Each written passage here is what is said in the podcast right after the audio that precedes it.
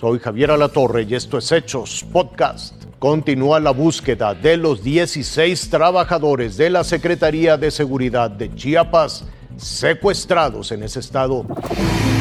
Han sido horas desesperadas para los familiares de 16 trabajadores de la Secretaría de Seguridad y Protección Ciudadana de Chiapas que fueron privados de su libertad este martes por la tarde en Ocosocuautla. Sí, nos dan pura información falsa, nos tienen de aquí para allá y no sabemos.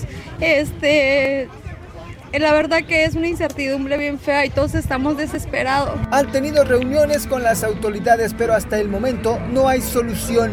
La secretaria Gabriela Cepeda señaló que el autobús del personal transportaba a 33 trabajadores, 17 eran mujeres. Salían de las instalaciones del Llano San Juan con rumbo a Tuxtla Gutiérrez al finalizar su jornada laboral.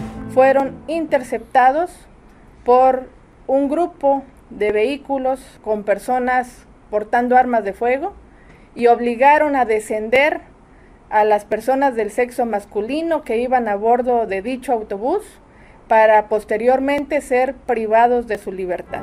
Las víctimas fueron exhibidos en un video en el que difundieron la petición de sus plagiarios, la destitución de tres altos mandos de la Secretaría de Seguridad Estatal.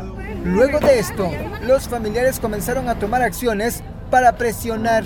En estos momentos, familiares de los 16 secuestrados han instalado un bloqueo en el libramiento sur oriente de Tuxtla Gutiérrez, a la altura de la Secretaría de Seguridad y Protección Ciudadana. Están, dicen, desesperados y piden a las autoridades que pronto logren que sean liberados pues, sus familiares. Las autoridades competentes que nos escuchen, que los liberen vivos, porque vivos se fueron. Las autoridades informaron el despliegue de más de mil elementos estatales y federales para realizar la búsqueda en Ocosocuautla, Berriozábal, Jiquipilas, Suchiapa y Cintalapa y anunciaron la llegada de elementos provenientes de la Ciudad de México. Es importante también comentar que al momento hay dos personas del sexo masculino asegurados que pudieran estar relacionados a los hechos ya que se encontraban en el lugar donde sucedieron los hechos.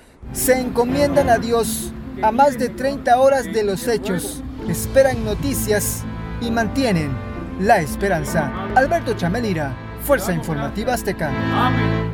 Identifican a más involucrados en el robo de la joyería La Plaza Antara en la Ciudad de México alrededor de 1.700.000 pesos. Es el monto estimado de los 15 relojes de alta gama robados de la joyería de Plaza Antara, de Polanco, que dio a conocer el jefe de la policía. De cara a la prensa, Omar García Harfuch precisó que además un sujeto identificado como Marco es único implicado detenido. Y justo es él, que en los videos difundidos en redes sociales empuñaba una pistola y brindaba protección al grupo que golpeaba con mazos y hachas los cristales blindados. Cuando lo detuvieron con drogas y un arma, lo acompañaba Julisa, una TikToker que nada tiene que ver con el robo a la joyería y solo podría enfrentar cargos por delitos contra la salud por las bolsitas de cocaína aseguradas. Pero Marco pretendió además sobornar a los uniformados que lo aprendieron y por ello hay una acusación formal. Ahora se sabe que el sujeto tiene antecedentes por robo en 2016 y pertenece a una banda de asalto a negocio. Su detención, explicó García Harfuch, vino de un rastreo de cámaras del C2 y C5 que siguió la ruta de los vehículos que usaron para escapar. A través de ese rastreo se pudo dar con dos inmuebles que fueron cateados.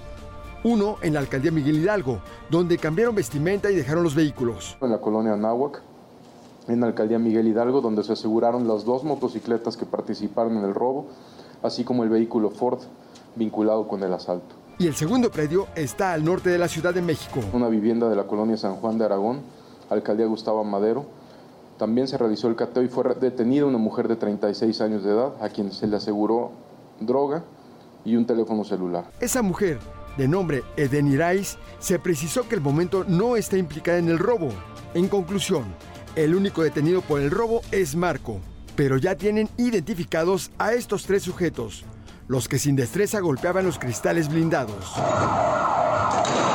Tenemos ya a tres personas identificadas que participaron en estos hechos y una vez que tengamos las órdenes de aprehensión liberadas, solicitaremos el apoyo de la ciudadanía. El reporte de inteligencia roja que el robo a la joyería se iba a perpetrar días antes.